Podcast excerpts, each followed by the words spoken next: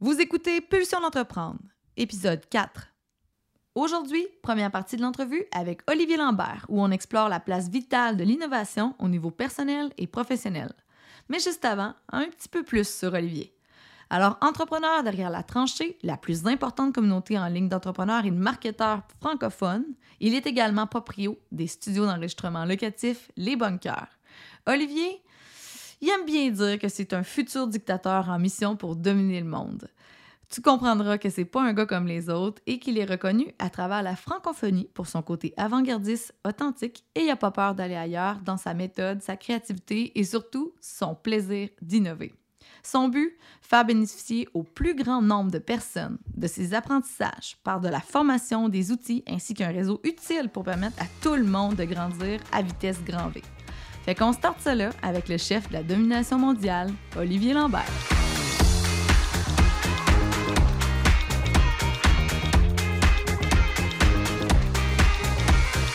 Pulsion d'entreprendre, c'est un rendez-vous où la perfection n'existe pas. C'est une occasion pour toi de découvrir des outils et des trucs livrés généreusement par des entrepreneurs de cœur et des humains fonceurs qui se sont remis plusieurs fois en question. Je suis Stab Dion et je suis à la tête de Bombe Créative, une entreprise explosive qui a compris que pour faire progresser des humains, des équipes et des projets, il faut solidifier les bases et ça, ça commence toujours par soi. Que tu sois salarié ou en affaires, je t'invite à te poser des questions, à écouter quelques histoires, expériences et anecdotes qui te donneront envie de transformer tes prochaines pulsions en action. Avec nos invités et nos sujets hors normes, on se livre à toi pour t'inviter à ton tour à t'entreprendre. Et souviens-toi que peu importe d'où tu pars et où tu veux aller, tu as toujours le choix le tien. Alors, prêt à avoir plus d'impact dans ta vie? Je te souhaite la bienvenue sur Pulsion d'entreprendre.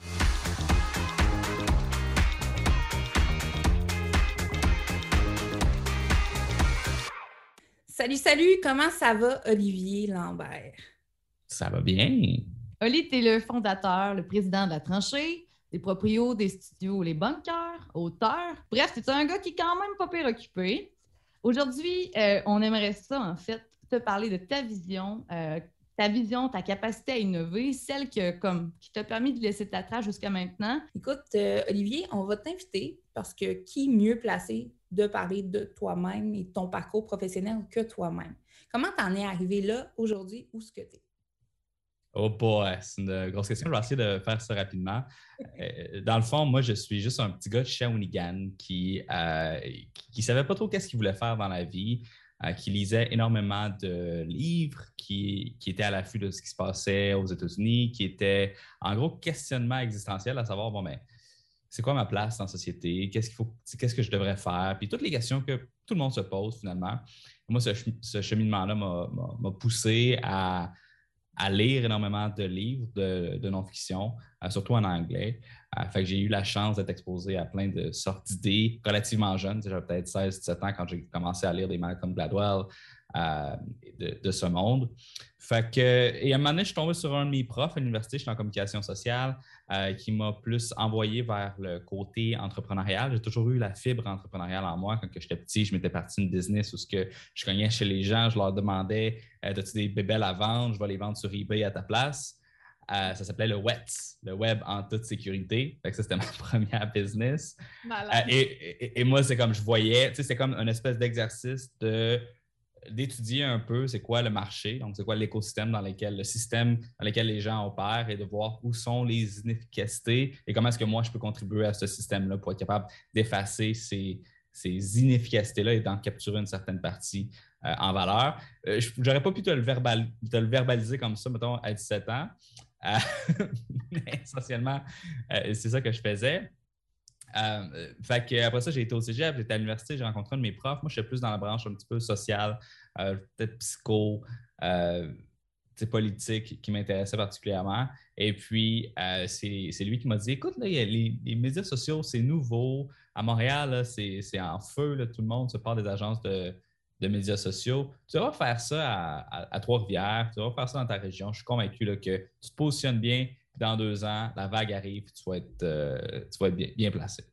Et c'est ça qui est drôle quand on est un peu dans le, dans le moment présent, puis qu'on n'a pas le, recul d'aujourd'hui qui regarde en arrière, c'est que en rétrospective, Montréal était même pas encore rendu à avoir la vague. la vague n'était même pas encore rendue à Montréal. Fait qu'elle était, pas, encore loin de se rendre à Trois-Rivières.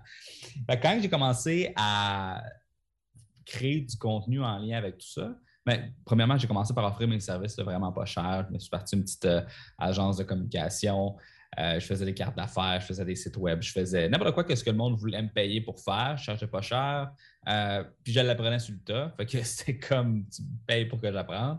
Puis là, j'ai fait un paquet de projets et je décrivais qu'est-ce que je faisais à chaque semaine sur mon blog. Pour être capable de documenter puis de faire en sorte que mec que je de mon bac, que ce soit avec une agence, que ce soit avec quelqu'un qui m'engage, j'ai une espèce de parcours à pointer, dire écoute, si tu veux savoir qu'est-ce que je vaux, voici euh, comme 50 articles de blog où ce que j'ai décrit tout ce que j'ai fait pour certains de mes clients. Peut-être qu'il y en a un ou deux là-dedans qui vont t'intéresser. Ça va te permettre de voir un peu ce que j'ai à offrir. Euh, et bon, éventuellement, ce blog-là a, pris feu et euh, c'est devenu un peu, un peu fou. J'avais beaucoup de trafic sur mon site web, beaucoup de gens s'abonnaient à, à ma liste de courriel et finalement, j'ai été recruté par le VP de Voyage Arabais, qui à l'époque s'appelait David Grégoire, qui est maintenant Monsieur E-commerce, sous-titreur, etc.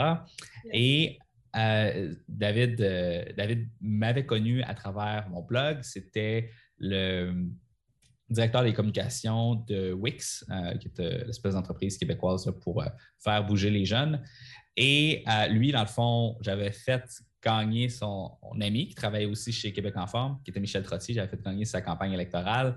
Euh, fait qu'il tripait bien raide sur ce que je faisais. On a fait une campagne vraiment hot, virale sur les médias sociaux avec peu de budget. On avait fait euh, on a fait des quoi vraiment cool. Et euh, tout ça pour dire que j'étais engagé chez Voyage Arabais, bon job dès le départ de mon, de mon école. Donc, ça a pas mal accompli toutes les, tous les besoins, toutes les raisons pourquoi j'avais commencé à faire ce que j'ai fait. Je l'avais atteint à ce niveau-là. Et j'ai jamais eu vraiment euh, l'idée de me partir une business. Ça a tout le temps été malgré moi à cause que je n'étais pas satisfait par qu'est-ce, qui, qu'est-ce que j'avais devant moi. J'ai tout le temps voulu améliorer les choses pousser plus loin, prendre les initiatives, prendre les devants. Et chez Voyage Arabais, j'ai été un peu euh, déçu du manque d'agilité que j'avais dans le workflow en entreprise. Euh, vous savez, quand tu es dans une business, qu'il n'y a pas juste deux employés, Voyage Arabais, c'est très, très gros. Là, on parle de 100 millions de chiffre d'affaires annuels et, plus probablement aujourd'hui.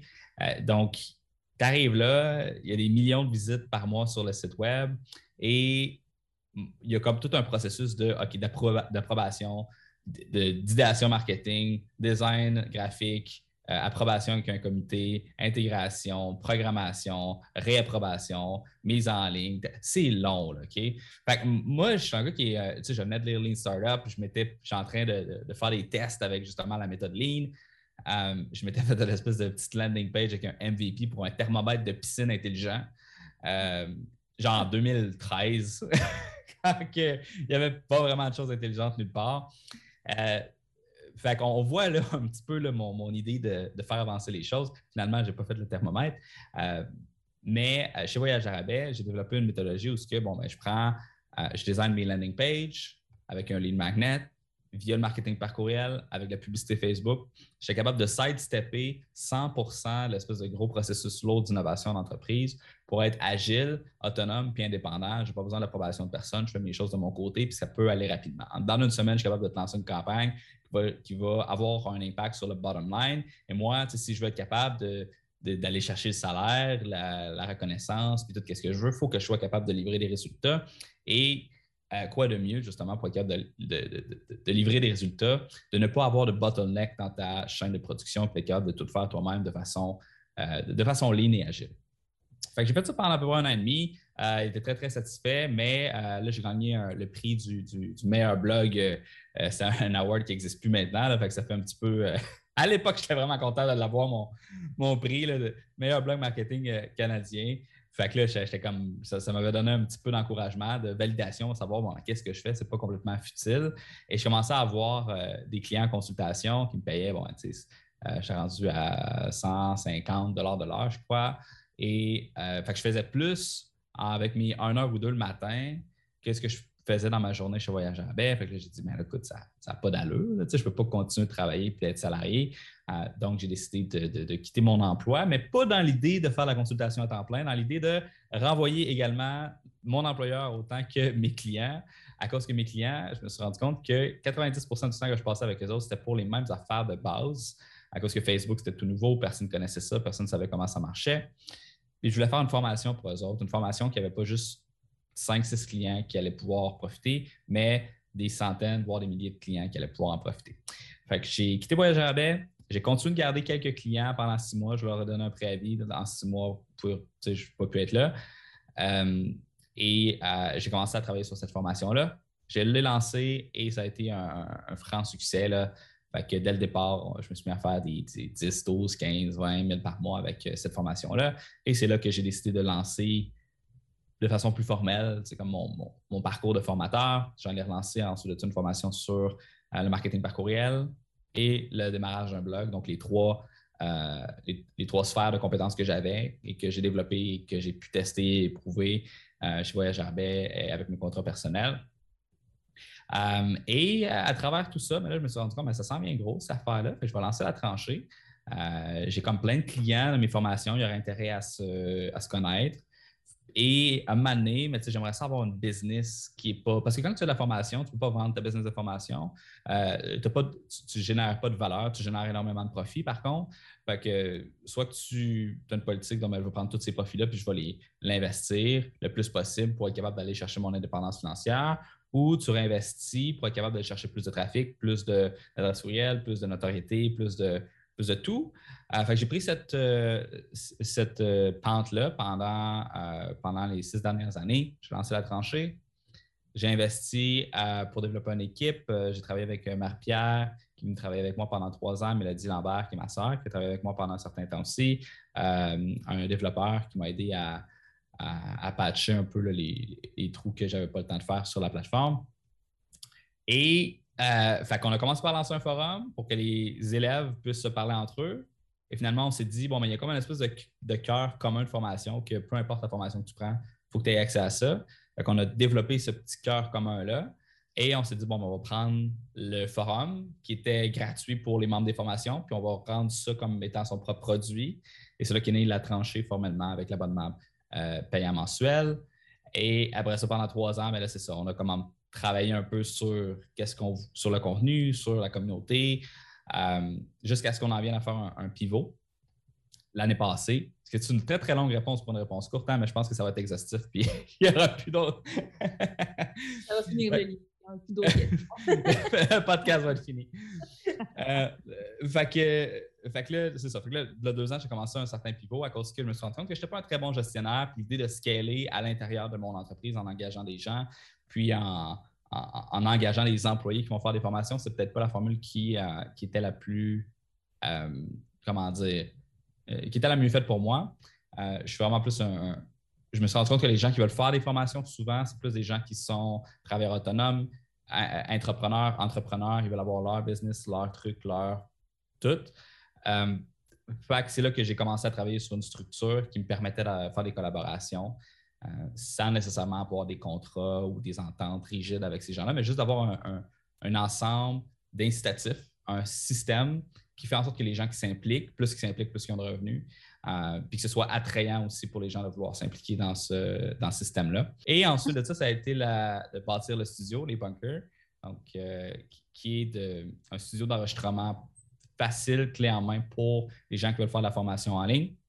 Parce que là, une fois que tu as la plateforme, il faut que tu aies le contenu, et faire des formations, c'est excessivement difficile, c'est excessivement long. Donc, comment est-ce qu'on fait pour prendre tout ce processus-là, le simplifier, euh, l'accélérer, faire en sorte que tu rentres dans le studio, tu t'en vas devant la cam, tout est déjà ouvert, tu appuies sur enregistrer, tu lis ton téléprompteur, tu appuies sur stop, tu pars de là, tu n'as même pas besoin de faire de montage, de correction, de colo, peu importe. Tu dompes ça directement sur ton site. Merci, bonsoir. Et ça nous amène à aujourd'hui.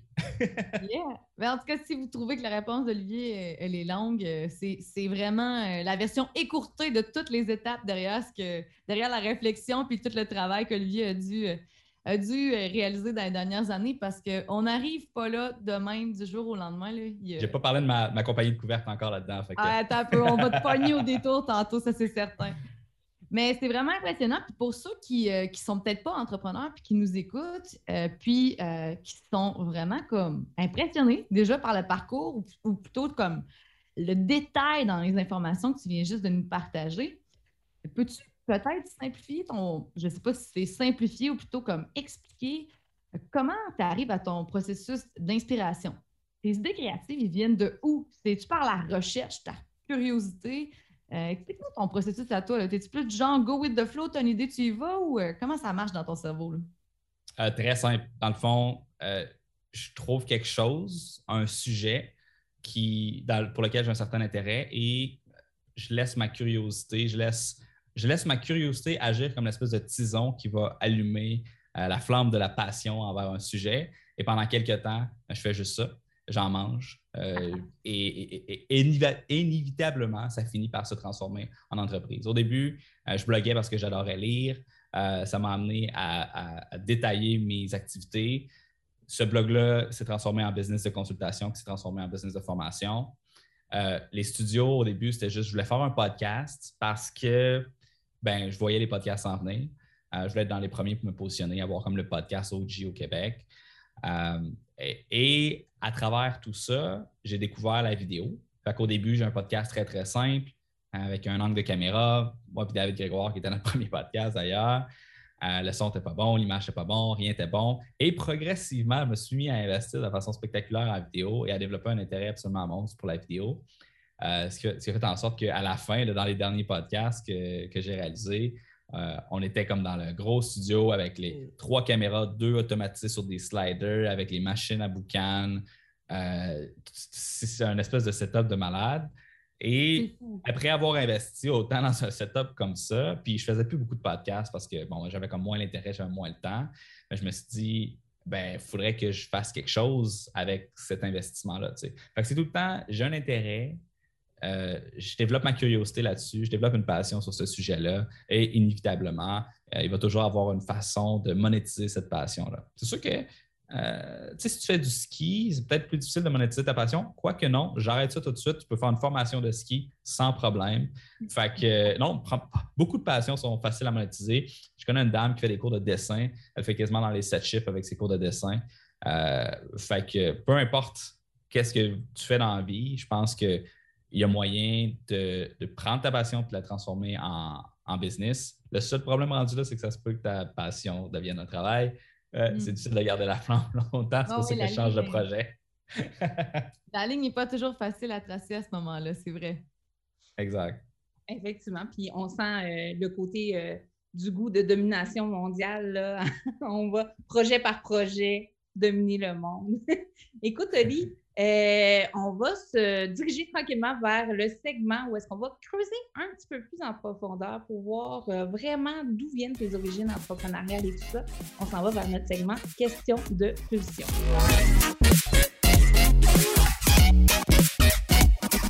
Question de pulsion, c'est un segment dédié à la nature humaine dans toute sa splendeur et son imperfection. Si tu penses que notre vie de rêve nous a été offerte sur un plateau d'argent, ouvre bien tes oreilles car tu vas être surpris de découvrir notre passé. Le but du jeu, des questions en rafale sur des pulsions et des sujets hors normes qui nous ont marqués de près comme de loin. Le défi pour l'invité, être fidèle à soi-même et répondre le plus authentiquement possible.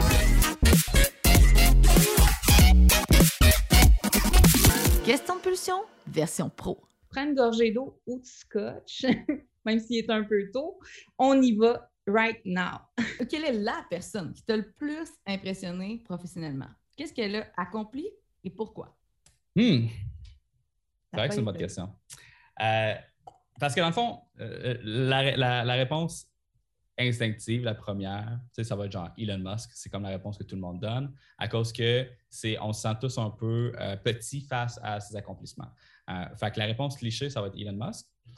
ensuite de ça, je te dirais que l'autre personne qui m'a énormément influencé depuis que je suis très, très jeune et qui a probablement fait en sorte que j'ai capable de, de devenir un entrepreneur, c'est mon cousin que personne ne connaît, il s'appelle Guillaume Ricard. Il a un studio de tatouage, il est vraiment sympathique. Ce que j'ai, quand j'étais jeune, j'avais tout le temps plein d'intérêts à gauche puis à droite, je n'étais pas capable de me développer d'expertise en rien à cause que j'étais trop all over the place. Lui, c'est quelqu'un qui est très, très ancré euh, comme une roche. Euh, euh, quand il fait quelque chose, il ne lâche pas. ce qui fait en sorte que je joue de la guitare, pendant un bout, on, était, on suivait vraiment. On était à peu près au même euh, niveau de talent. Et à cause que j'ai à cause que justement j'ai développé plein d'autres intérêts pour plein d'autres choses, j'ai arrêté de développer ce talent-là. Et très rapidement, il est devenu comme 50 fois meilleur que moi. On a commencé à s'entraîner en même temps. on était de la même shape quand on était jeune. Aujourd'hui, il pèse un vrai 50 litres de muscle plus que moi. il, faisait du dessin quand il était petit. Il n'a jamais arrêté, puis aujourd'hui, il gagne très, très bien sa vie comme tatoueur. Fait que lui, c'est le genre de personne qui, quand il commence quelque chose, quand il rentre quelque chose dans sa vie, il garde ça, puis il m'a inspiré à justement persévérer dans une fois que la comment dire la, lune de miel initiale passionnée d'introduction à un sujet peut-être s'effrite un peu, euh, de continuer justement pour la, recherche de, perfection, la recherche de compétences, la recherche de talent à travers ça. Fait que je dirais Guillaume Ricard. OK. Hmm. Il y a un blog vraiment drôle, by the way. Euh, je pense que c'est Faites juste rechercher Guillaume Ricard tatoueur sur Google, puis il y, a des, euh, articles hilarants sur euh, la vie de tatoueur. qu'on va aller voir ça après l'émission. C'est quoi la leçon la plus difficile que tu as appris en entrepreneuriat? Oh, euh, c'est facile. Quand j'avais ma business de WETS, le web en toute sécurité, dans le fond, à un moment donné, j'ai vendu le laptop de quelqu'un à une fille qui s'appelle Carol Yankopal et il fallait que j'envoie ça en Russie. Et euh, la personne, euh, c'était un, hacker russe qui, euh, a reçu le laptop et qui a fait une loophole à cause que ce n'était pas l'adresse vérifiée PayPal. J'avais demandé plusieurs confirmations justement dans le chat d'eBay directement pour être sûr de, dire s'il y a de quoi qui se passe, voici la conversation. Le chat d'eBay n'est pas, même si PayPal c'était à eBay, euh, le chat d'eBay n'est pas valide dans les disputes PayPal. Euh, fait ça fait en sorte qu'il a fallu que je paye le laptop. Euh, j'avais, que je devais 2600 dollars à PayPal quand j'avais 16 ans. pour ça, j'ai arrêté de faire ce business-là. et le web la... non, c'était plus le web en sécurité. Le web en. Ben, écoute, c'est moi qui ai pris le. J'ai, assumé, dans le fond, mon rôle de ma business. Puis la personne a eu son argent. Puis, puis moi, ben, j'ai... c'est ça, j'étais pauvre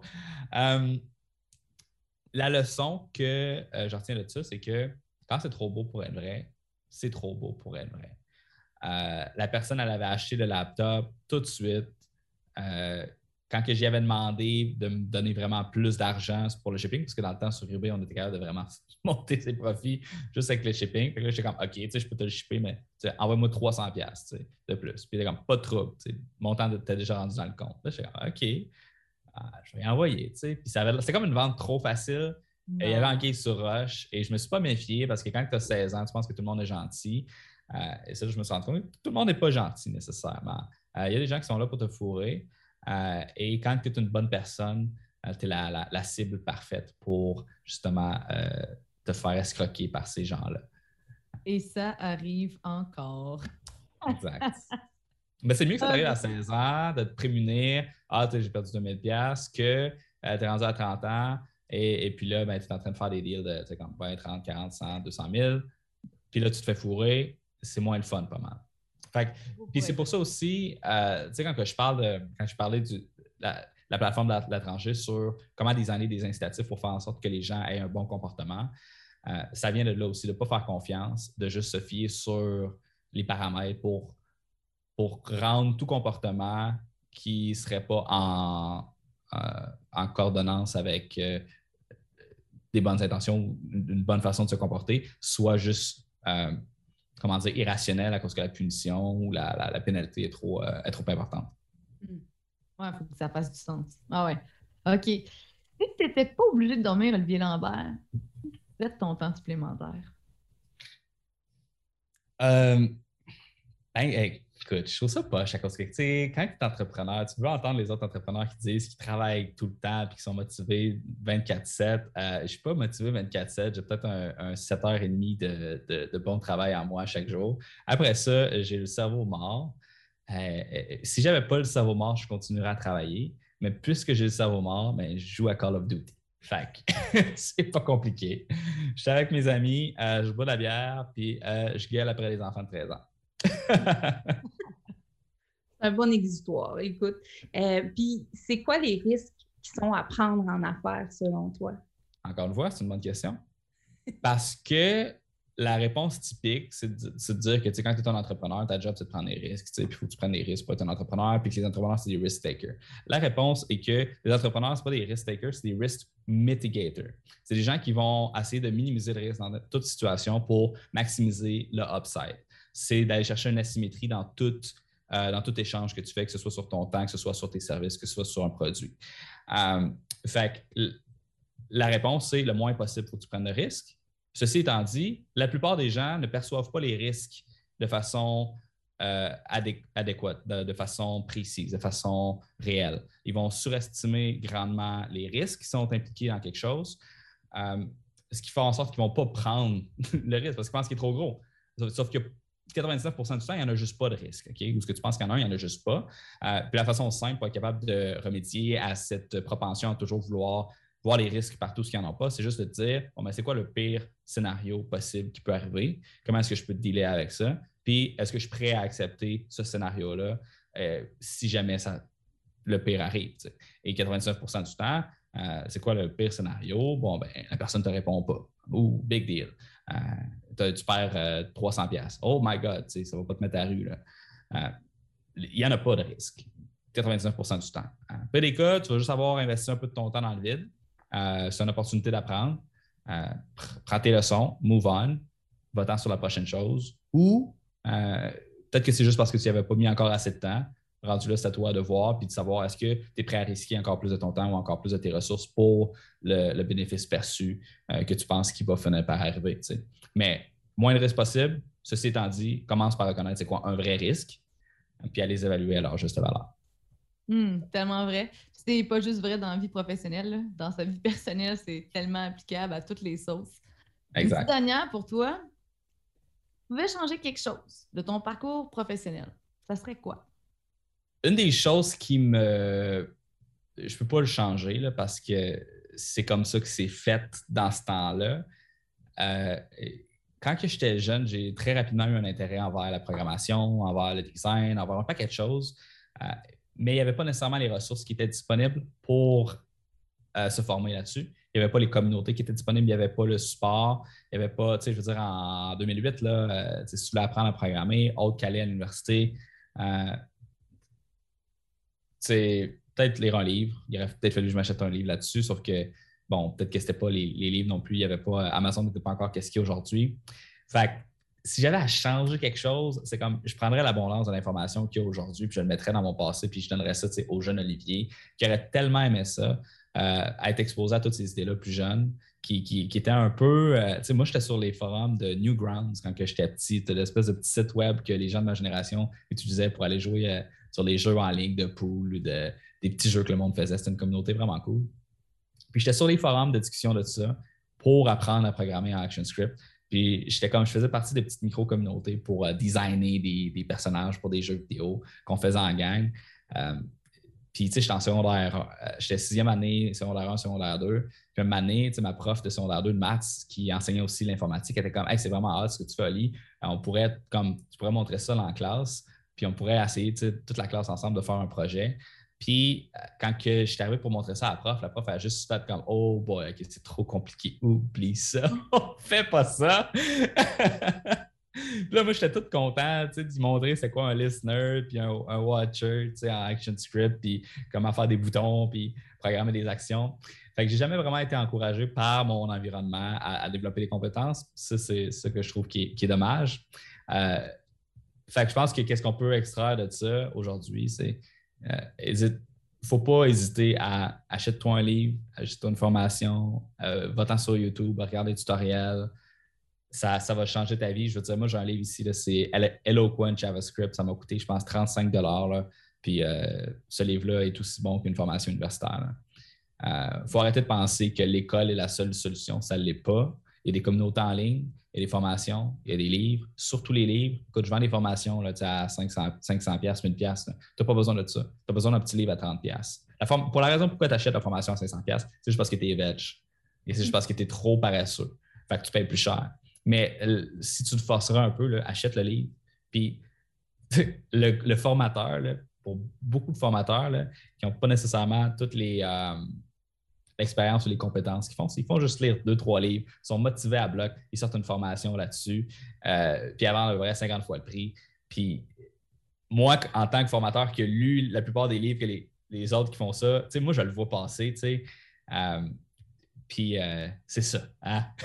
juste aller à la source directement. Va pas chercher le remarcher de quelqu'un d'autre.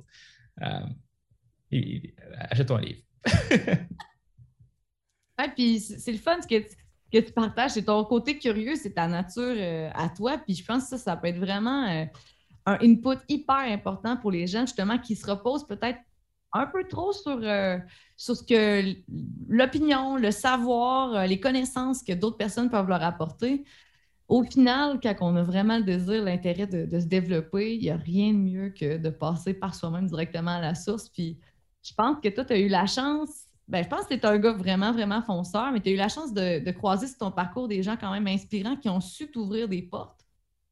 Penses-tu que c'est David Grégoire, ton cousin, ta prof qui t'avait challengé à on fait une formation finalement non? Penses-tu que ces personnes-là que tu as rencontrées dans ton parcours, ça a été des moments, euh, des personnes qui ont été déterminantes sur comment tu t'es permis aussi d'être ce que tu es aujourd'hui, de prendre la place d'Olivier Lambert? Euh, oui, puis non. Euh, prendre ma place, il y a comme deux questions en une. Il y a comme une question est-ce que les gens qui, t'ont entouré ont un impact sur euh, qui tu es aujourd'hui? Puis la réponse c'est of course. Euh, est-ce que ces gens-là qui m'ont entouré m'ont donné la permission d'être qui je suis? Absolument pas. je pense qu'il faut que les. Une des, un des problèmes que les gens ont, c'est qu'ils attendent tout le temps de se faire donner la permission tu fais donner la permission d'apprendre quelque chose, tu fais donner la permission de te faire un blog, d'écrire quelque chose, de faire une vidéo, de publier quelque chose, de partir un business. Tu n'as pas besoin de la permission de personne. Tu n'as pas besoin, euh, tu sais, je veux dire, la seule permission qu'il faut que tu demandes, c'est au gouvernement pour aller chercher ton, ton, numéro d'entreprise. Puis c'est vraiment juste une mafia pour que tu charges des taxes que tu veux donnes. OK? Là? Euh, tu n'as pas besoin d'attendre la, la, permission de personne. Et euh, étant jeune, moi, je n'avais pas énormément d'amis. Euh, ma maman était euh, monoparentale, mon papa n'a jamais été dans le décor. on vivait plus, plus, plus loin en région, donc il y avait comme l'espèce de petit village. Puis moi, j'étais comme dans un rang plus loin du village. Fait que j'avais pas énormément d'amis quand j'étais jeune, puis j'ai appris très jeune à, à dealer avec la solitude, puis à être correct avec le fait d'être seul, de ne pas avoir besoin de personne et d'être au détriment d'être un peu awkward socialement, parce que je suis un gars qui est très intuitif, puis il n'y a pas énormément de gens qui apprécient justement, tu sais, comme être des, grosses conversations profondes sur. Mettons, tu me parles de, je sais pas, moi, le hockey, mais là, moi, je vais commencer à te parler de Ah oui, mais dans le fond, c'est ton diaphragme qui, blablabla. Puis, tu sais, mettons, toi, tu connais quelque chose sur les diaphragmes, mais tu sais, j'aimerais ça l'apprendre. Puis, j'aimerais ça qu'on ait pas une conversation sur Ah, tu le hockey, c'est drôle, mais sais, comment ça marche un diaphragme? Euh, vois, tout le monde qui tripe là-dessus. ça fait en sorte que, euh, euh, dans un cocktail party, je ne suis pas, pas, le gars le plus le fun, quoique l'alcool m'a énormément aidé à passer à travers mon, université. Euh, fait que je, pense que j'ai un blind spot face à la place que, les, que je devrais, entre guillemets, avoir. Je ne sais pas c'est quoi ma place. Je prends celle que ça me tente de prendre par défaut. Fait que c'est comme un défaut qui est en fait une qualité euh, que je recommande fortement aux gens d'essayer activement de développer parce que c'est pas facile. Euh, ça prend du, un, certain courage de se mettre dans une situation qui est inconfortable et d'assumer l'inconfort jusqu'à ce que cet inconfort-là disparaisse au final. Écoute, Oli, je trouve ça super intéressant parce que là, tu sais, dans dans cinq questions, tu nous as donné mille trucs.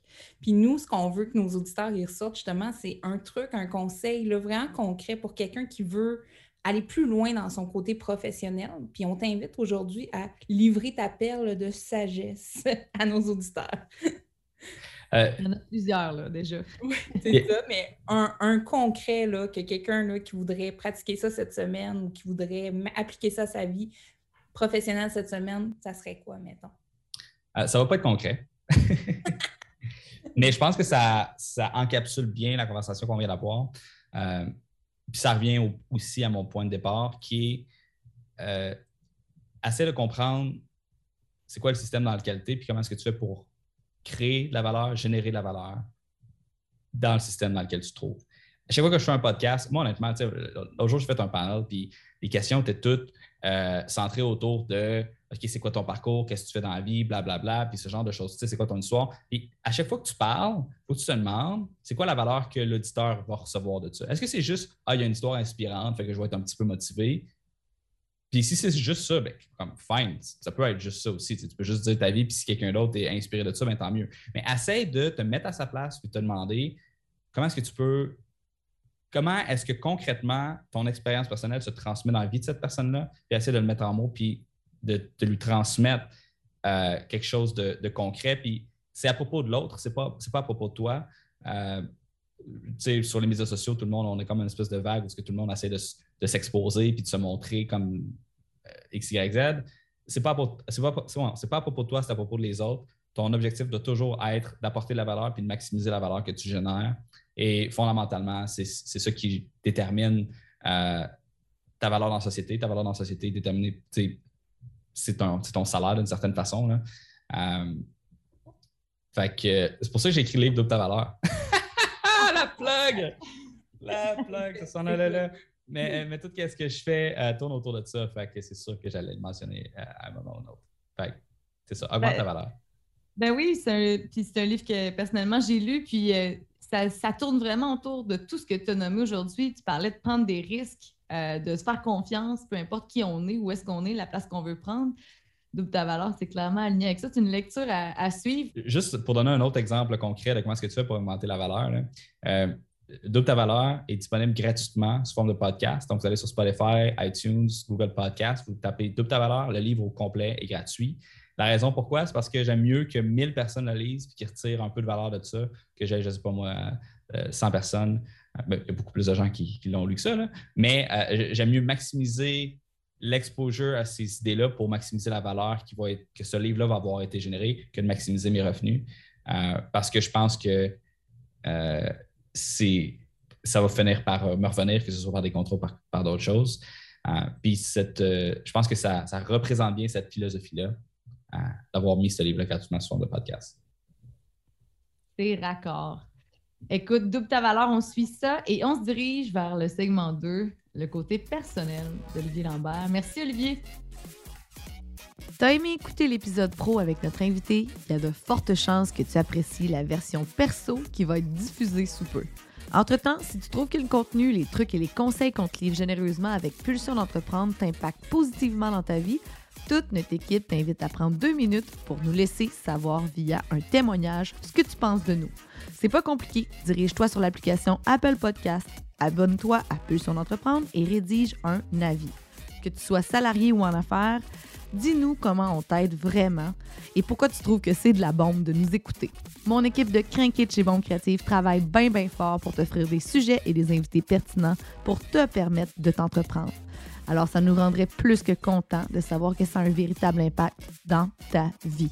Merci du fond du cœur de nous suivre et on se retrouve la semaine prochaine pour un prochain épisode de Pulsion d'entreprendre.